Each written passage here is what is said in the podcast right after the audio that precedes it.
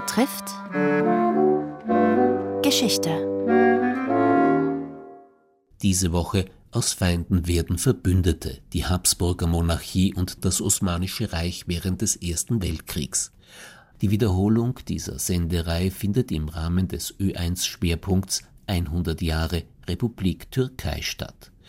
Am Beginn des Ersten Weltkriegs trat das Osmanische Reich auf der Seite Deutschlands und Österreich-Ungarns in den Krieg ein. Dadurch erhoffte man sich eine Rückeroberung von ehemaligen osmanischen Gebieten, die an Russland und die Balkanstaaten verloren wurden.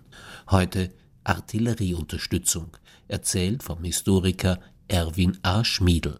Allerdings war der Kriegsverlauf zunächst keineswegs erfolgreich. Die russische Armee griff im Kaukasus an und die dort eingesetzten osmanischen Truppen, schlecht ausgerüstet und schlecht geführt, erlitten sehr schwere Verluste. Eine Unterstützung des Osmanischen Reiches seitens der Mittelmächte war zunächst aber praktisch nicht möglich, weil keine Landverbindung zwischen Mitteleuropa und dem Osmanischen Reich bestand.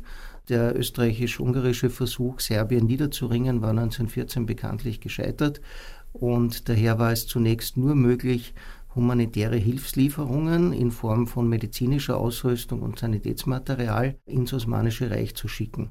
Außerdem kamen noch zivile Spezialisten, wie zum Beispiel Rüstungstechniker, ins Osmanische Reich und halfen dort, die Rüstungsproduktion zu steigern.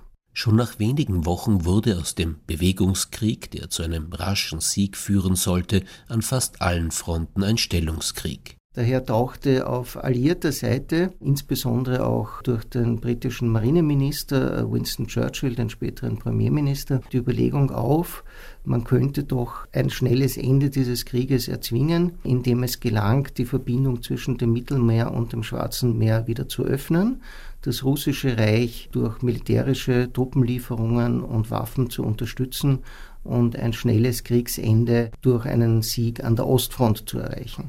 Gleichzeitig würde die Öffnung der Meerengen auch bedeuten, die russischen Getreideexporte Richtung Westen wieder anzukurbeln. Und wir wissen ja gerade aus den Ereignissen der letzten Jahre, wie wesentlich die russische und ukrainische Getreideproduktion in einem weltweiten Maßstab ist. Ein Versuch von alliierten Marineinfanteristen im März 1915, die Meerenge der Dardanellen freizukämpfen, scheiterte.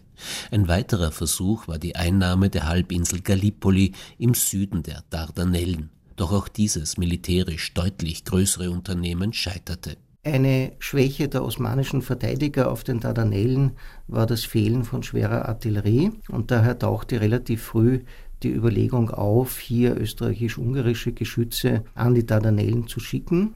Das war allerdings erst möglich, als es im Sommer 1915 gelang, Serbien in einer gemeinsamen deutschen und österreichisch-ungarischen Offensive niederzuwerfen und damit auch eine Verbindung zwischen Mitteleuropa und dem Nahen Osten wieder zu öffnen.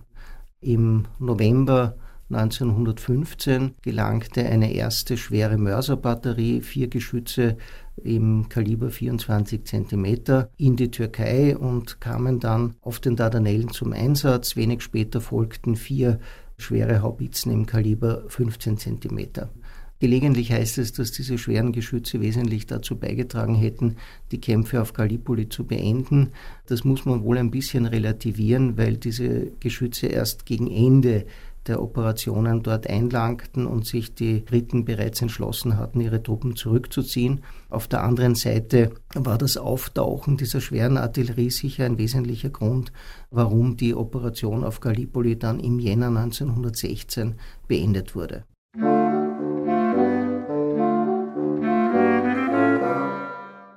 Artillerieunterstützung Teil 2 der Reihe Aus Feinden werden Verbündete, die Habsburger Monarchie und das Osmanische Reich während des Ersten Weltkriegs. Die Wiederholung dieser Senderei findet im Rahmen des Ö1-Schwerpunkts 100 Jahre Republik Türkei statt. Berichtet hat Erwin A. Schmiedl. Bis zu seiner Emeritierung unterrichtete er an der Landesverteidigungsakademie Wien. Gestaltung Andreas Wolf. Redaktion Robert Weichinger. Morgen massive Unterstützung.